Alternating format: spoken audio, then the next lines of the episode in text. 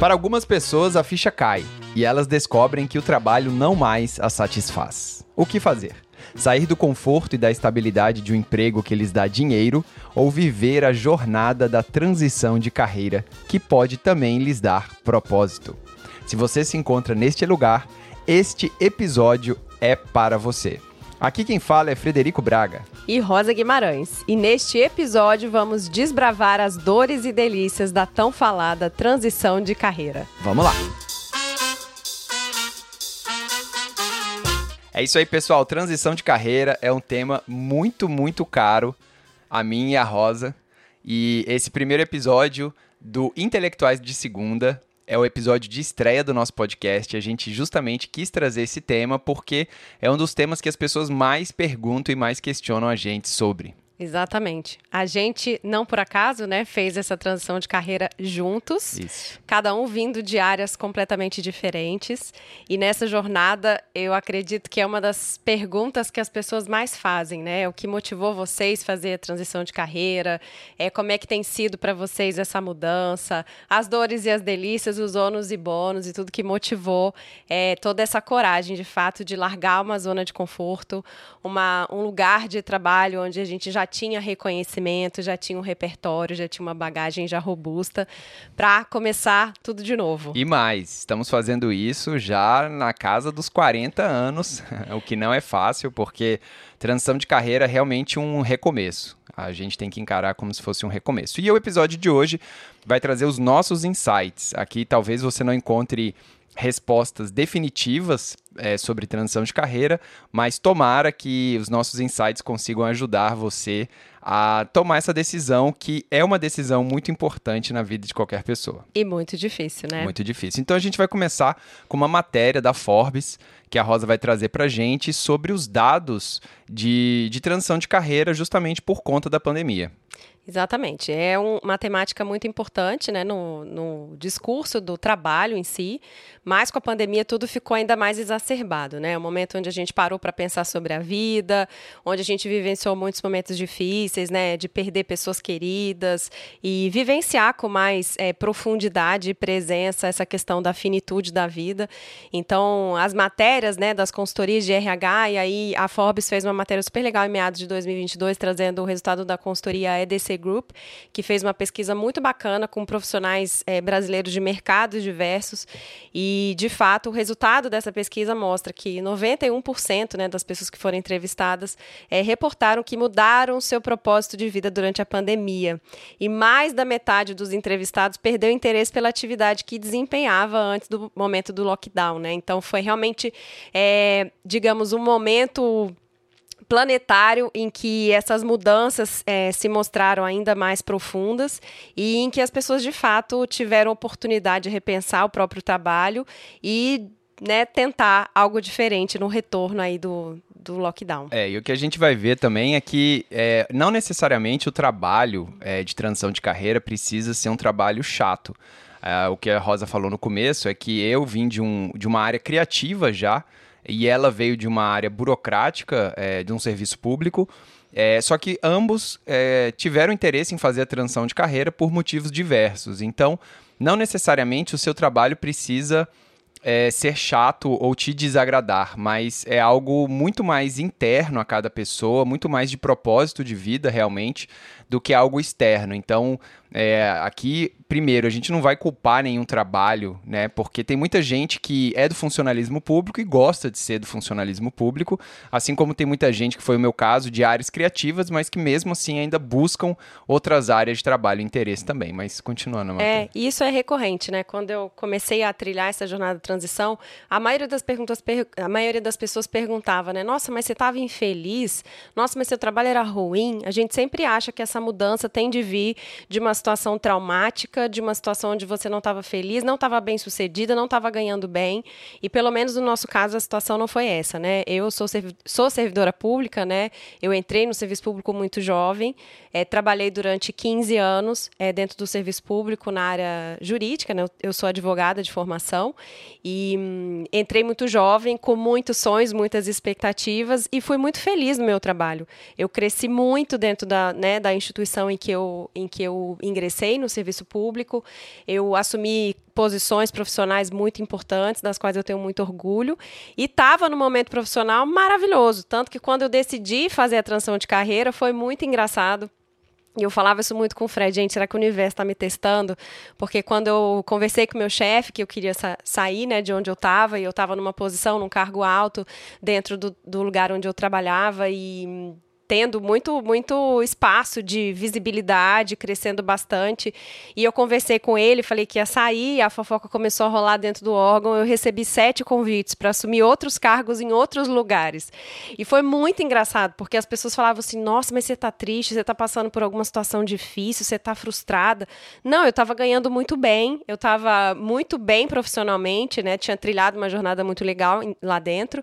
E foi realmente algo de, interno, né? Que começou a pulsar muito forte e uma insatisfação, digamos, interna não externa, minha vida financeiramente estava bem, meu trabalho estava bem, e, e as pessoas não entendiam, mas como assim você está num lugar confortável, num lugar que você está bem, ganhando bem, por que, que você está saindo? O que, que aconteceu, né?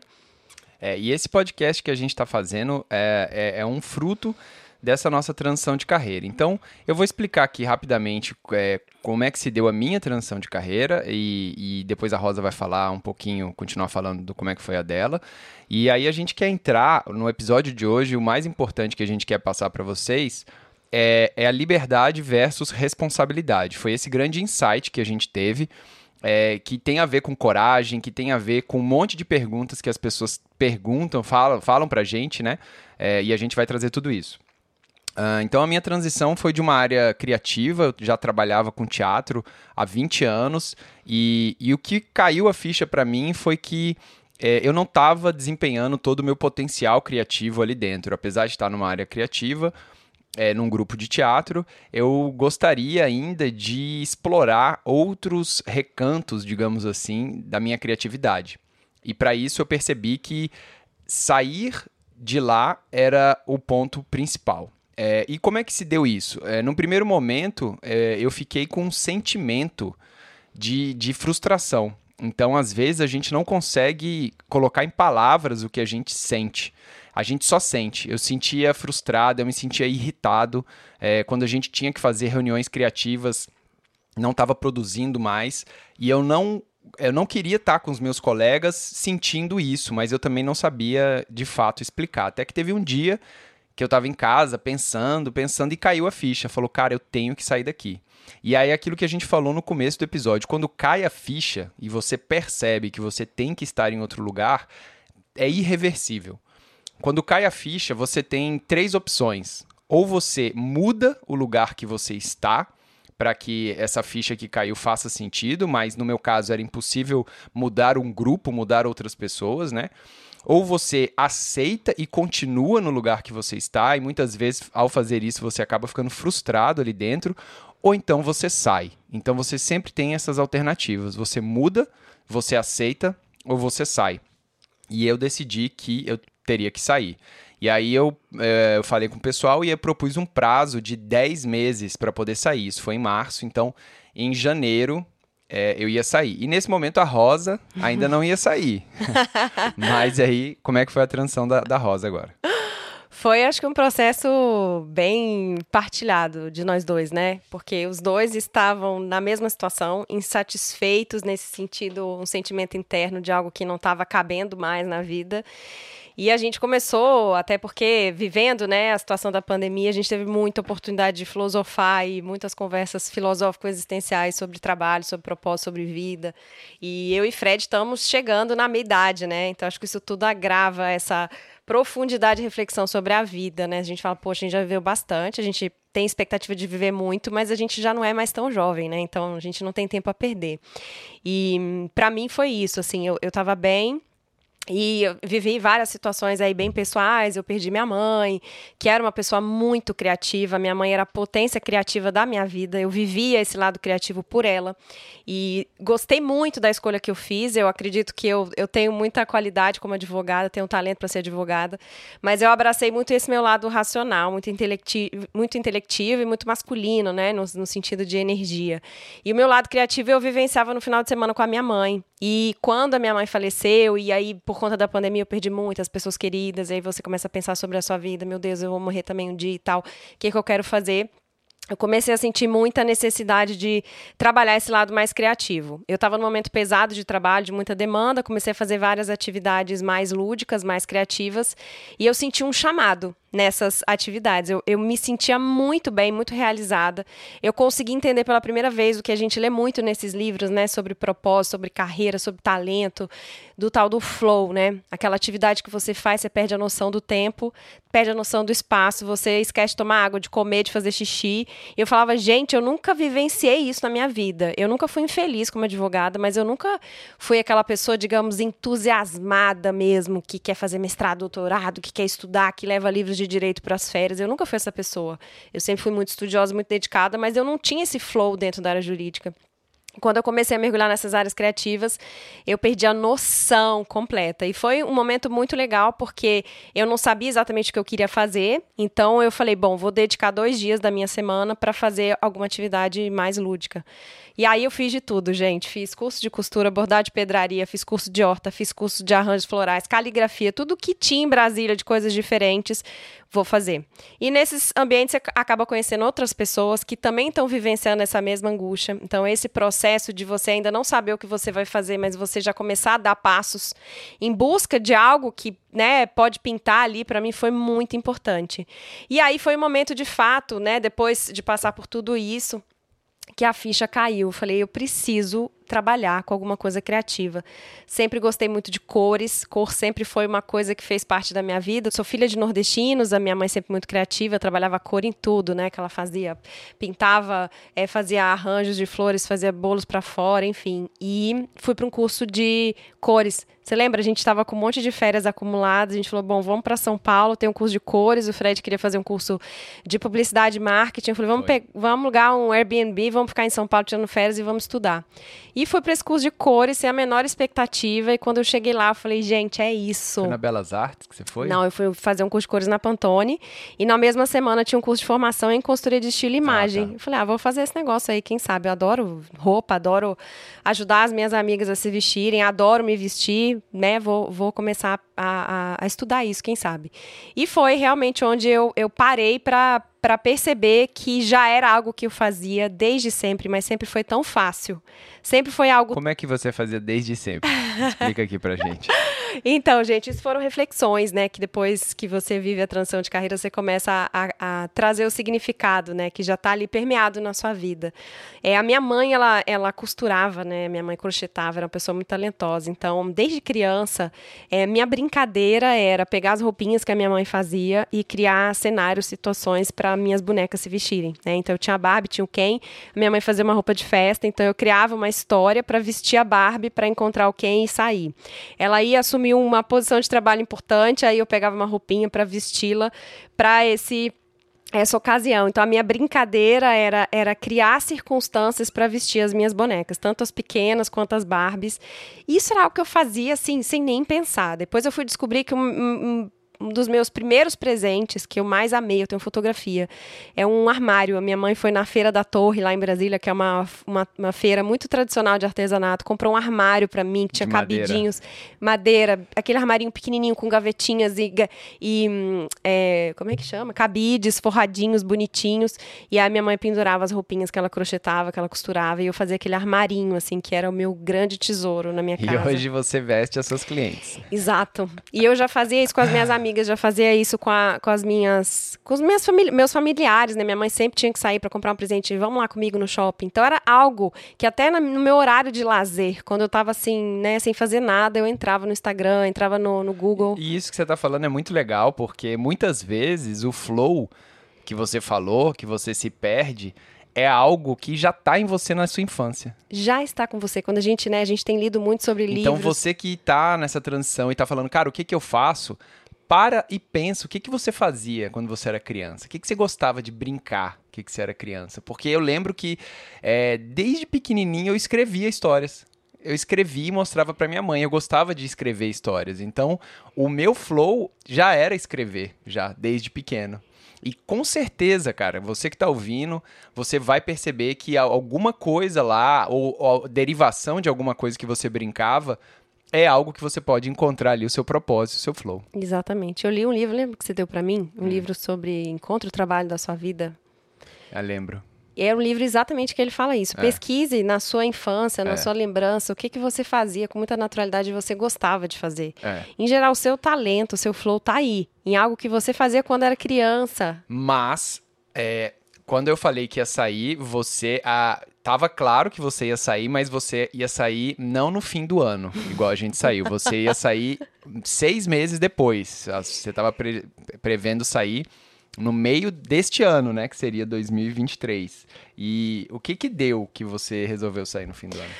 Ah, eu acho que é a ficha, né? A ficha caiu, mas assim, eu, eu, eu sou muito muito organizada. Eu tenho, eu tenho um cagaço, assim, né? Eu não sou tão corajosona, assim, como as pessoas. Ah, vamos jogar, vamos fazer acontecer. Não sou essa pessoa. Quando a, a ficha Mas cai. Você tá melhorando.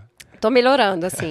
Até porque foi uma história muito longa, né? Eu batalhei muito para conseguir essa vaga no concurso público. Eu entrei muito cedo na Universidade de Brasília, fiz a faculdade. Foi uma faculdade difícil de entrar, difícil de viver, difícil hum. de sair. É. Depois comecei a estudar para concurso, fiz vários concursos. Então foi uma, foi uma vida muito batalhada, assim, que eu, eu batalhei muito para conquistar os cargos que eu conquistei dentro do meu trabalho. Então tem uma, um lutozinho que você vive, né? Você fala, cara, é. as pessoas vivem, vivem e se matam pra estar onde eu tô. É. Por que, que eu tô tão insatisfeita? Eu demorei muito tempo, meu Deus, o eu, que, que aconteceu? Eu bati minha cabeça em algum lugar. O que, que aconteceu comigo? Pra eu estar tá tão insatisfeita. Não, ainda mais se você fala com, as, com o pessoal mais da velha guarda, né? Tipo, os nossos pais. Nossa. Que você vai sair de um concurso público que te dá estabilidade, cara. E não só a velha guarda, até a galera da nossa idade também fala assim, cara, por quê?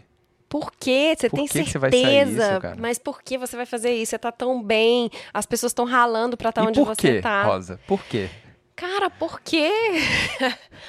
Porque a vida é muito curta é. para ser pequena e eu, e eu cheguei à conclusão nessa jornada que eu não tenho vocação para ser infeliz, assim. Eu estava começando a entrar num processo de infelicidade. É, eu e lembro, como você, você... Tra trabalhava quase xingando, né? É, e eu cheguei nesse momento que você também vivenciou, assim, é. de começar a ficar muito irritada. E, por outro lado, um sentimento de, gente, isso está muito ruim, porque é, é, é, algo que eu estou sentindo, que eu não estou feliz, mas eu não posso destratar as pessoas porque eu estou infeliz, eu não posso estar tá irritada porque esse trabalho é o trabalho, né, que eu preciso desempenhar para ganhar meu salário.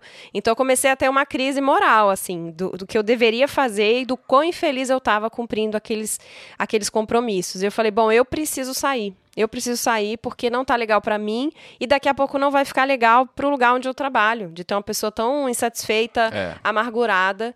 E é difícil, porque é, a gente sempre tem muito medo de recomeçar, né? O recomeço é sempre muito assustador. Porque você falou uma palavra muito importante, que é luto.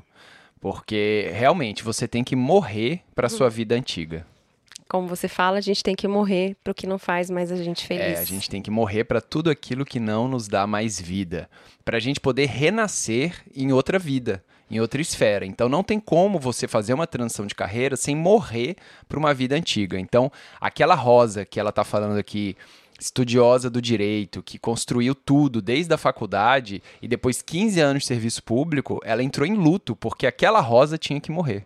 E eu não consegui entender o que, que, que chip que tinha sido colocado na minha cabeça, que virada tinha acontecido. Mas eu lembro muito bem um dia que eu falei assim: amor, fala em voz alta que você vai sair do serviço público no fim do ano, mesmo que você não saia. Mas fala em voz alta para você se ouvir falando. E aí você teve um cagaço para falar. é verdade, eu travei, você falou eu não assim, consegui. não, mas eu falei, só fala, não quer dizer que você vai precisar sair, mas fala, fala. E aí ela. Aí eu falo, aí ela, eu vou sair. Como é que você falou? Eu vou sair no início de 2022, né? Dois, foi que, que eu foi. saí, exatamente. Então... E aí ela falou e pronto, aí calou, porque ela tava falando um monte, tava reclamando. Eu falei, não, fala. Aí falou. Só que aquilo, cara, foi tão forte. Foi. E tão poderoso que em novembro você decidiu falar com o seu. Novembro. novembro de 2021 eu com falei. Com seu chefe e deu tudo certo e você fez a ah, saiu, né? Saí. Foi, foi um processo bem, bem, bem denso. Agora, gente, é, uma coisa interessante é que todo mundo pergunta pra gente sobre. Antes da gente falar sobre coragem, é, que todo mundo pergunta, mas assim, nossa, mas como é que você teve coragem de fazer isso? A, a Rosa, ela tem quatro motivações que são muito legais, que ela escreveu no armário dela e todo dia ela ficava lendo isso. Dá uma passada pra gente sobre essas motivações, que eu acho que são excelentes insights para vocês que também estão pensando em fazer uma transição de carreira. É, e esses insights, gente, é bem legal é, compartilhar que foram resultado de um processo de coaching, né? Então, quando eu pirulitei, falei, meu Deus do céu, bati a cabeça, preciso entender quem sou eu na fila do pão de novo, né? Porque eu já achava que eu tinha descoberto meu talento, já estava lá na minha vocação e de repente tudo deixou de fazer sentido. Procurei a ajuda de uma coaching muito maravilhosa que me conduziu nesse processo e é, é algo que eu recomendo muito, não só para as pessoas que estão em momento de crise profissional, mas para qualquer pessoa. A gente precisa muito entender quais são os nossos talentos, o que a gente faz com facilidade o que a gente tem assim de flow, sabe? Existem recursos maravilhosos dentro é, da psicologia para ajudar a gente a entender é, esses talentos e abraçar esses talentos. E, e foi dentro desse processo do coaching que eu comecei a mapear o que, que eu tinha de qualidades. E aí eu me lembro que teve um, um encontro que foi muito interessante, que ela falou para mim assim: Rosa, uma das coisas mais importantes para você é valorização da beleza. Eu sou de fato essa pessoa que pode chegar numa feira horrorosa, tudo sujo e eu sou capaz de tirar uma fotografia que você não vai imaginar onde é que eu tirei, porque eu tenho realmente essa facilidade de achar beleza em tudo. Então, a apreciação à beleza era algo muito forte para mim e que não estava vivenciando no serviço público, né, gente? Que é uma coisa burocrática, cinza, masculina, sem cor. E dentro desse processo, então, eu comecei a fazer esse mapeamento e mapeando também as prioridades, né? Você começa a emular a sua vida daqui 50 anos, daqui 25, daqui 10, daqui 5, porque aí visualizando melhor onde você quer chegar, você sabe que passos você tem que dar, né, para chegar até lá, que nem a gente tem na, na história lá da Alice no País das Maravilhas, né? Se você não sabe é, para onde você quer ir, né, qualquer caminho serve. E para mim foi um processo muito importante. E nesse processo do coaching, eu mapeei é, a coisa da liberdade, né? É, as liberdades que para mim naquele momento estavam pulsando muito fortes, como demanda e que eu não estava conseguindo visualizar nem no futuro no trabalho onde eu estava. A primeira delas era a liberdade de agenda, né? A pandemia trouxe essa perspectiva de você ser dona do seu horário, de você encaixar o seu trabalho no melhor momento de produtividade e você ter liberdade de agenda, não precisar bater ponto de 8 às 18, almoçar na hora que todo mundo almoça. É, aquilo para mim começou a, a, ser muito maçante, sabe? Eu falei, gente, poxa, eu queria um trabalho onde eu pudesse ser dona da minha agenda, onde eu pudesse dispor que quarta-feira vai ser meu dia off para resolver minha vida, para cuidar das minhas coisas, que já era algo que o Fred vivia, né? Desde sempre na área criativa, eu sempre invejei num sentido muito positivo isso, assim, poxa, que maravilhoso. Segunda-feira ele tá de folga. Segunda-feira tá todo mundo trabalhando, ele tá de folga, ele vai pro cinema, o cinema não tá lotado. Então, essa liberdade de você é, conseguir tirar férias quando você quer, não ficar tendo de coordenar com os colegas, não ter de coordenar com o seu chefe. Então, essa coisa da, da liberdade temporal, para mim, começou a, a, a bater muito forte. A outra a liberdade espacial. Eu e o Fred, a gente ama viajar, uma das coisas que a gente mais ama fazer. Todas as nossas economias, todos os nossos propósitos estão sempre engatilhados com viagem, conhecer culturas novas. A gente é muito cigano nesse sentido. E a possibilidade de ter um trabalho onde eu possa trabalhar de qualquer lugar do mundo, para mim, também começou a ser muito forte. E dentro do funcionalismo público, trabalhando como advogada, né, e, e tendo que se reportar para uma chefia, você tem que estar tá num lugar fisicamente, né? Então aquilo também começou a ser algo muito hum, é, inspirador para mim, ter essa liberdade de trabalhar de onde eu quisesse. A outra é liberdade criativa, né? Dentro do trabalho, quando você se reporta a uma chefia, você sempre tem que cumprir agendas de outras pessoas, prioridades de outras pessoas e, e vivenciando um pouco essa transição, né? Porque quando eu comecei a trabalhar como consultora, eu ainda trabalhava como advogada e fui tocando esses dois trabalhos ao mesmo tempo para sentir como é que era. Eu comecei a, a sentir um tesão gigante por dizer não para as coisas que eu não queria fazer, dizer não para projetos que eu não acreditava, dizer não para coisas que eu acho que não estavam convergindo com a, com a minha energia, com o meu propósito. Então, essa liberdade que eu chamei de criativa, de poder é, gestar um projeto e ver ele nascer, porque ele nasceu de você e você botou energia e aquilo virou né, realidade no mundo, não algo que pensaram por você e você está só executando, também começou a virar tipo um tesão, quero isso para mim. E a outra é liberdade financeira, né? Trabalhando, trabalhando como servidora pública, a gente tem um teto constitucional de, do quanto a gente pode ganhar no máximo. É, dentro das carreiras no funcionalismo público, você tem um teto também, né? Da, da, do quanto você progride ali dentro da carreira e consegue ganhar. E isso eu vejo como algo muito. É, é pouco positivo em termos de incentivo, né? Porque no funcionalismo público, uma vez que você chega no final da sua carreira, é, você não tem mais para onde ir. Se você trabalhar mais, você não ganha mais. Se você se especializar mais, você não ganha mais. Pode fazer mestrado, doutorado, PhD, você não vai ganhar mais por isso. Existe um teto do que você ganha. E trabalhando né, nesse, nesse part-time que eu estava como, como consultora de imagem, eu falo, cara, se eu trabalhar mais, eu estou trabalhando meio período, se eu trabalhar o dobro, eu vou ganhar o dobro. Se eu trabalhar mais, eu vou fazer mais. Se eu conseguir montar uma equipe, eu vou ganhar mais. Então, essa coisa de você é, usar seu potencial de, de trabalho para produzir mais é, renda, para mim também, falei, cara, preciso disso, sabe? Agora, é o seguinte, é, essas liberdades, é, elas têm o, o, lado negativo também. Todas elas, né? Uhum. Porque é, o que a gente diz é o seguinte, que quanto mais liberdade você tem, a gente percebeu isso, mais responsabilidade você tem. E eu acho que a grande palavra da transição de carreira é a responsabilidade. Porque a, as pessoas não estão acostumadas com responsabilidade. Quando você trabalha no serviço público é, e você é chefe, mesmo assim ainda você se reporta a alguém. Mas quando você não é chefe, é, aquilo entra na sua responsabilidade, mas não entra tanto na sua cota de responsabilidade, no trabalho, digamos assim. É, quando você também está num grupo, a responsabilidade é do grupo também.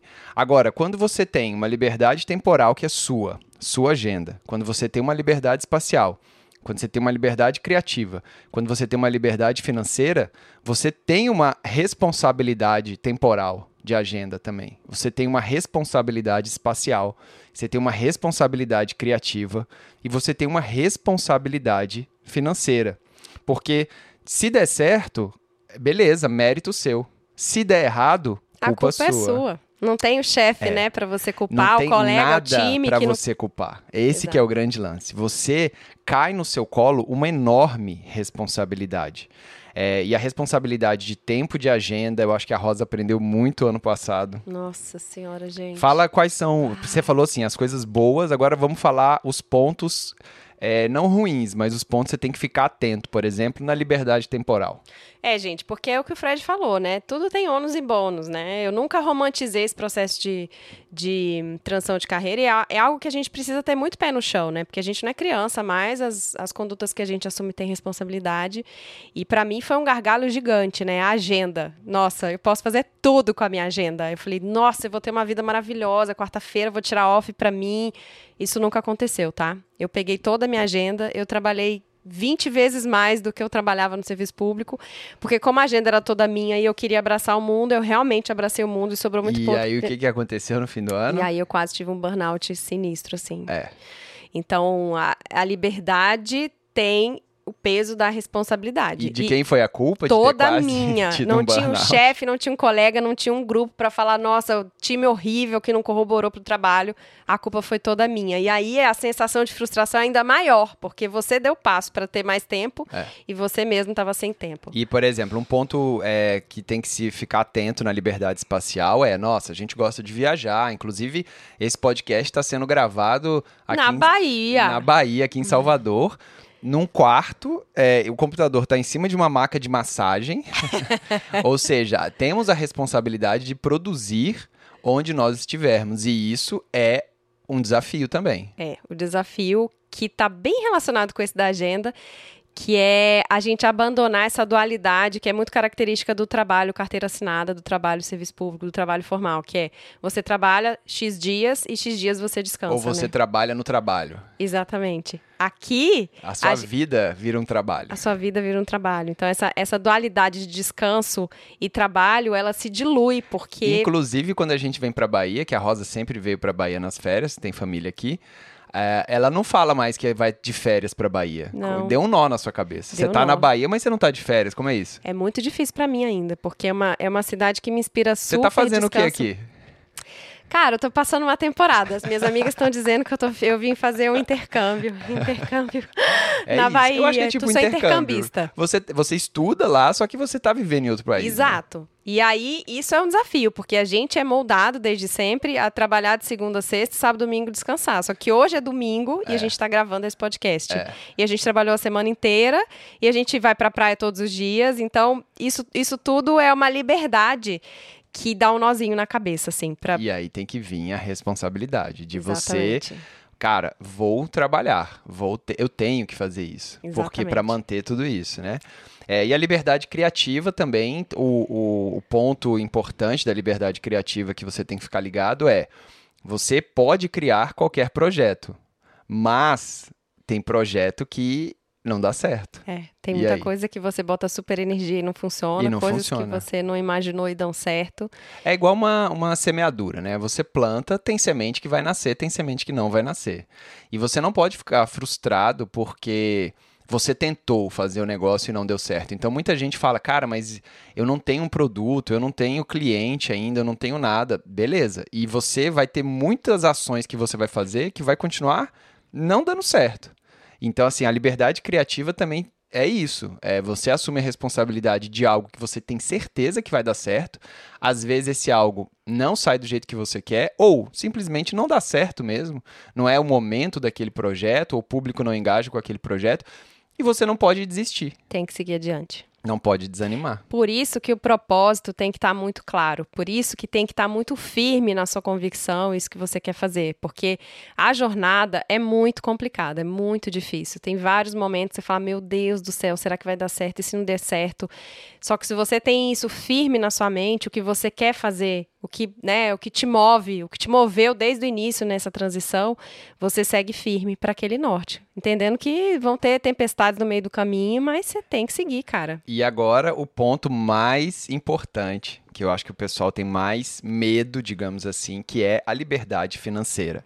Porque o bom disso é, cara, você pode ganhar, o céu é o limite. Você pode ganhar milhões de reais. Assim como você também pode, pode ganhar, ganhar nada. nada. Então, assim, o medo, às vezes, das pessoas é, cara, mas como é que fica o dinheiro?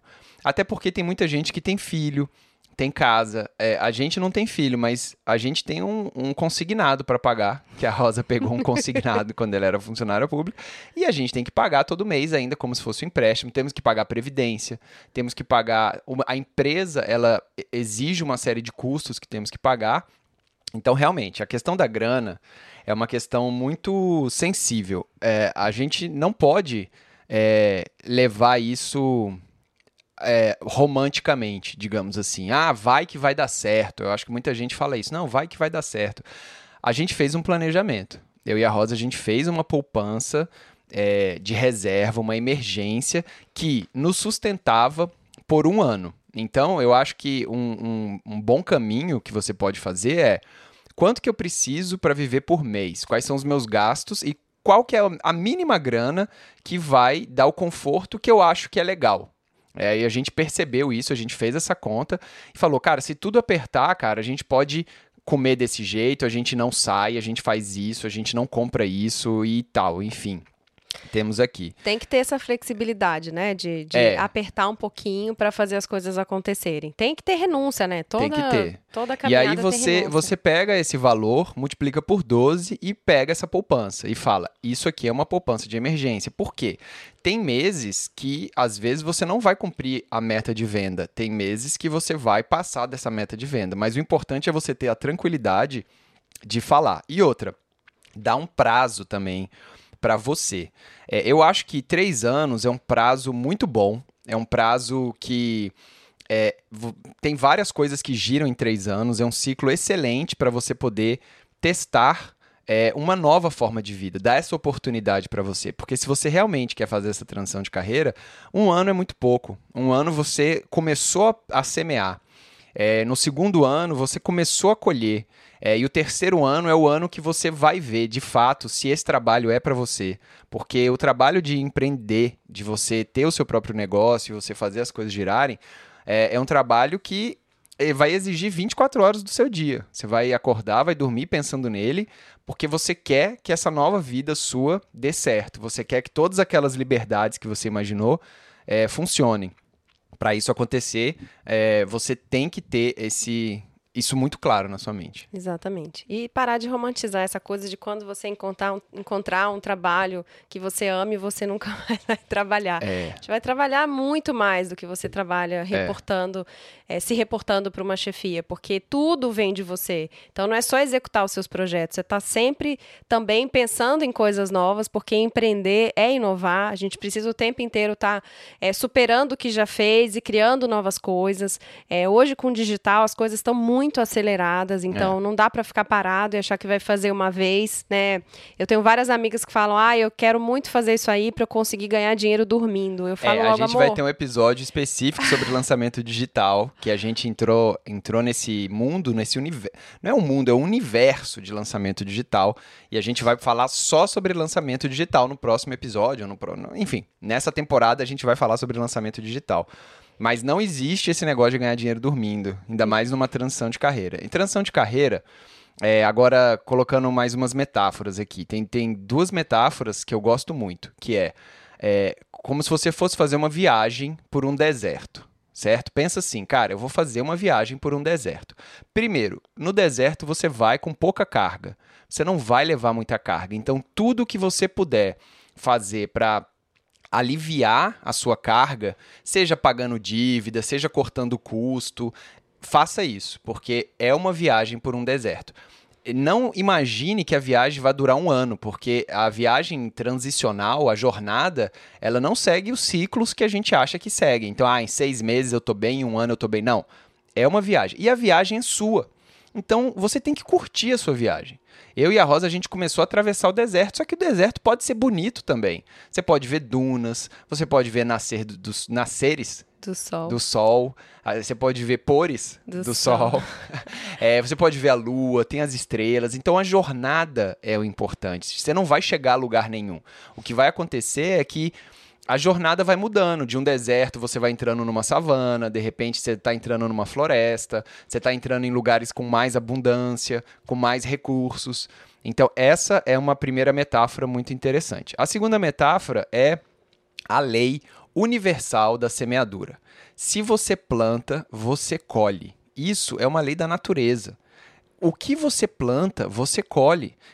Tem duas coisas quando você planta, você colhe. E o que você planta, você vai colher. Então, se você planta laranja, você vai colher laranja, você não vai colher maçã. Se você quer colher maçã, você tem que plantar maçã. Mas, de qualquer forma, é plantar. O primeiro ano da transição de, de, de, carreira é plantar, plantar, plantar, plantar, plantar o máximo que você conseguir. O que, que é plantar?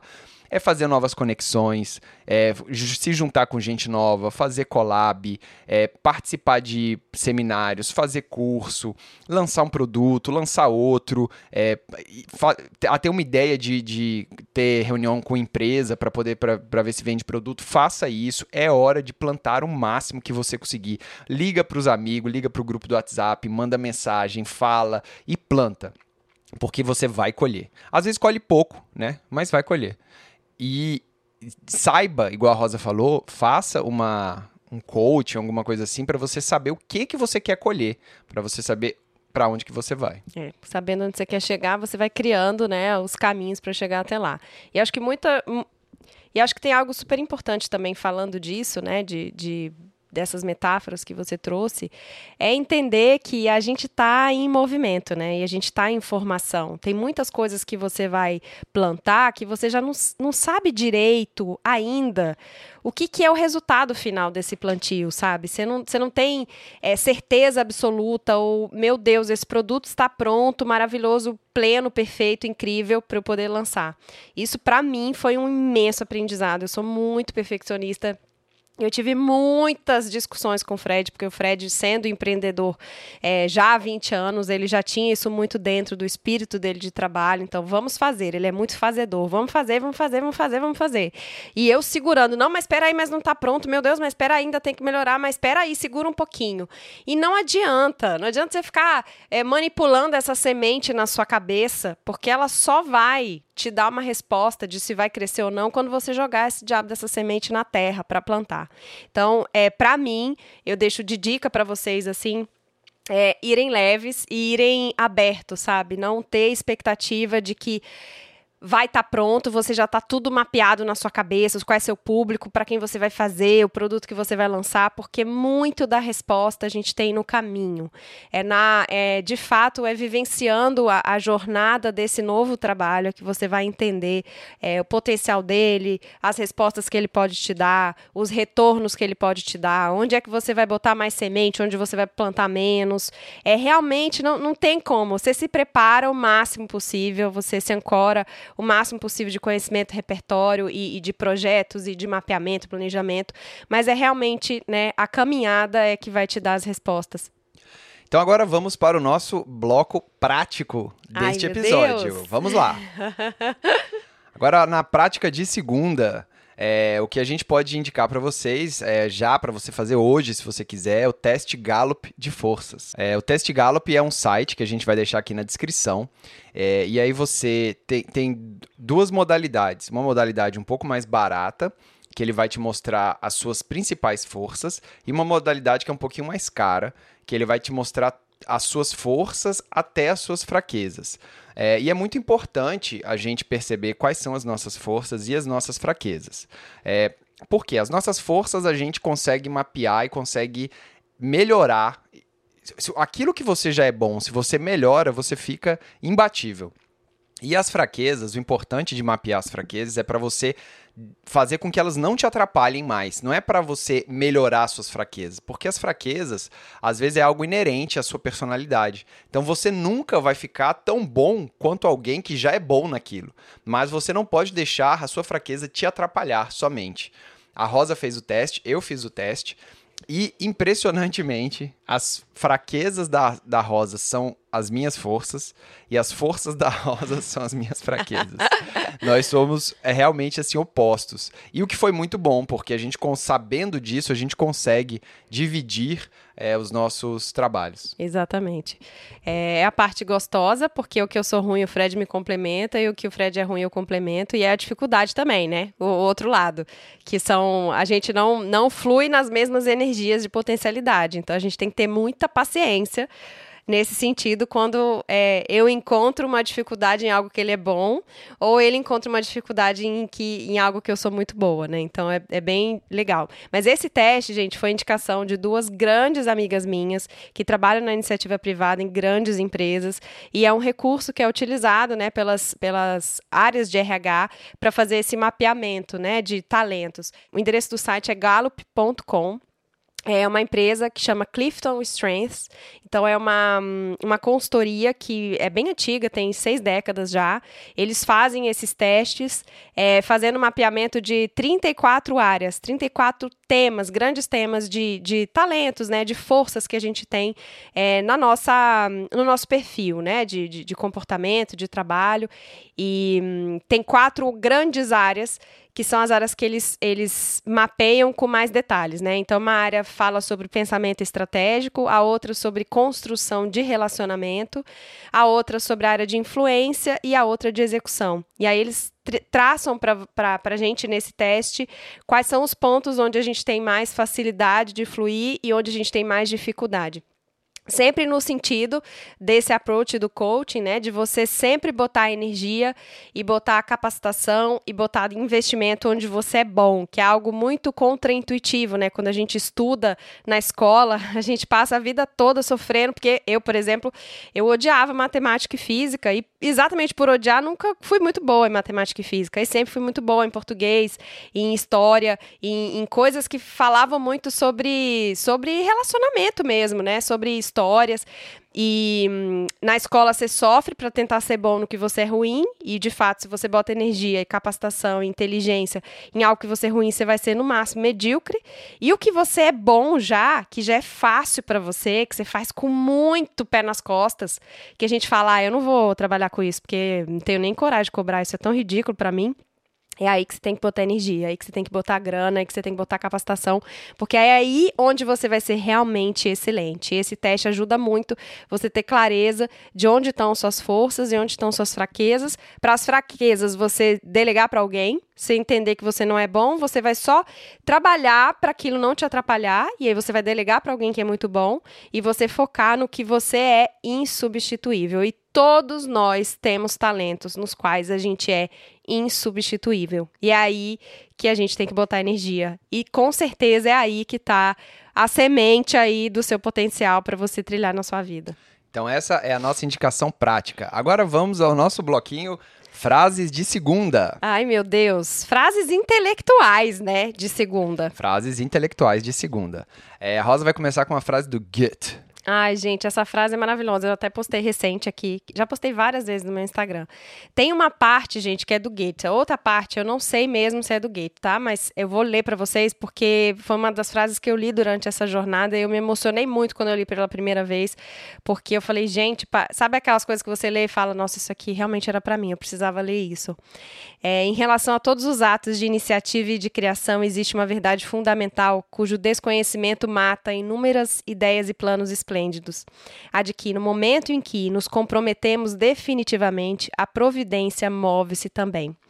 Toda uma corrente de acontecimentos brota da decisão, fazendo surgir a nosso favor toda sorte de incidentes encontros, e assistência material que ninguém sonharia que viesse em sua direção. Agora, essa parte eu tenho certeza que é do Goethe, tá? O que quer que você possa fazer ou sonhe que possa, faça. Coragem contém genialidade, poder e magia. Comece agora. É, então, o que eu falo é que o universo provê. É, que a partir do momento que você resolve fazer, resolve correr atrás, as coisas começam a acontecer para você. Então, tem que ter coragem e fazer. E a frase que eu vou trazer aqui é do Hélio Dana, é, um coaching, digamos assim, italiano, que tem um livro que chama Escola dos Deuses. Abre aspas. Um homem, para renascer, deve primeiro morrer. Morrer significa reverter completamente a própria visão. Morrer significa desaparecer de um mundo grosseiro, governado pelo sofrimento, para então reaparecer em um nível de ordem superior. E é exatamente aquilo que a gente estava falando. Você tem que morrer para tudo aquilo que não te dá vida. E morrer para o Hélio significa você reverter a sua própria visão de mundo. Quando a ficha cai, a sua visão muda. Você tem que desaparecer desse mundo grosseiro governado pelo sofrimento. Porque ele fala: se você está infeliz no seu trabalho, você está sofrendo e você está perpetuando o sofrimento do mundo. É, o que não vale a pena nem para você nem para o mundo. Então, saia desse lugar que está fazendo você sofrer pare de perpetuar sofrimento e reapareça em um nível de ordem superior, fazendo aquilo que você gosta com propósito de vida. E por fim, vamos às nossas indicações intelectuais de segunda. Ah, eu acho que tem duas indicações que para gente nessa jornada foram foram dois grandes mentores, né, de todas essas reflexões que a gente teve, que ajudaram muito a gente é, forjar a nossa coragem para dar esse passo que a gente deu profissional. Acho que, primeira, a professora Lucilena Galvão, que é a professora das mais antigas da escola Nova Acrópole, que é uma escola de filosofia clássica. É, é uma organização sem fins lucrativos, tem é, filiais em vários lugares do Brasil e muito, muito, muito, muito conteúdo no Instagram. A própria professora Lucilena Galvão tem cursos que ela oferece online. Ela tem um perfil muito ativo no Instagram e tem muitas aulas, gente, no YouTube gratuitas sobre os assuntos mais diversos relacionados à filosofia, mas filosofia, filosofia aplicada à vida, sabe? Não filosofia muito distante da nossa realidade. São os conceitos é, centrais né, da formação humana é, que ela traz de um jeito muito didático e muito profundo para a gente refletir sobre a nossa vida. A gente escutou Lucilena Galvão assim em loop durante essa transição de carreira e ela traz muita luz para todas essas reflexões sobre propósito, sobre trabalho, sobre beleza, sobre vida. Então foi realmente um, uma mentora. É, a gente não a conhece pessoalmente, a gente espera, espera conhecê-la algum dia, porque ela de fato é uma pessoa muito genial, muito genial. E a outra indicação? A outra indicação é o podcast do Father Bronx, que é Make Art Not Content. Infelizmente, esse podcast só tem em inglês, mas ele é bem rapidinho, são oito minutos. Mas eu garanto que você não consegue ouvir dois episódios, três episódios ao mesmo tempo, porque um episódio já frita a sua cabeça. Exatamente. E é um episódio de. Ele é um artista, de artista para artistas. É, artistas em qualquer área criativa. É, ideias que você precisa fazer acontecer. Então, é um episódio que te motiva demais. O Father Bronx é um cara que cada episódio é uma obra de arte e é muito, muito poderoso.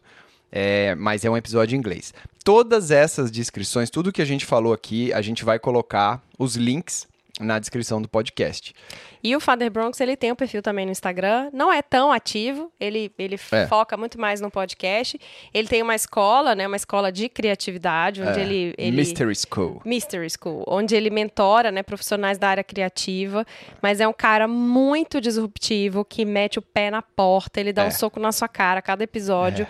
Então, para quem tá vislumbrando aí uma transição de carreira, ou tem vontade, ou, né, gosta das áreas criativas, ele é um cara absolutamente genial. Genial. O podcast dele, eu falo muito pro Fred, é uma coisa super metalinguística, assim, porque ele, ele trabalha o próprio propósito dele, do Make Art Not Content, é. dentro da, da concepção do podcast. Então, é um podcast completamente diferente de tudo que você já escutou até hoje. É muito, muito legal, mas realmente muito denso, porque ele traz com um teor assim meio meio irônico, meio comédia, né? Assim, assuntos muito densos e muito caros da vida de quem trabalha na área criativa. Então, de fato, imperdível. O perfil dele é Make Art Not Content e no podcast dele no Spotify é o mesmo nome. Pessoal, eu espero que vocês tenham gostado desse primeiro episódio, Insights sobre transição de carreira do Intelectuais de Segunda. A gente gostaria de pedir imensamente que, se você gostou, você faça uma avaliação onde você está ouvindo, se é no Spotify, se é no Apple, se é em qualquer lugar, faça uma avaliação e, por favor, compartilhe com quem você acha que também pode se beneficiar com esse conteúdo. A gente vai ficar muito feliz. E também temos aqui os links de onde você pode entrar em contato com a gente e pode saber um pouco mais sobre o Intelectuais de Segunda. E você tá feliz desse primeiro episódio? Ai, tô muito feliz, adorei. Menina que gosta de falar, tem um podcast, tá bom demais. Deu quase uma hora de podcast. E olha que coisa interessante, só nessa transição de carreira que eu cheguei à conclusão que eu gosto de falar e de dar aula. É eu verdade. nunca tinha parado para pensar nisso. É, e no próximo episódio a gente vai falar sobre lançamento digital, expectativa versus realidade. Iu! Então é isso, pessoal. Muito obrigado pela sua audiência. Um grande abraço e até a próxima.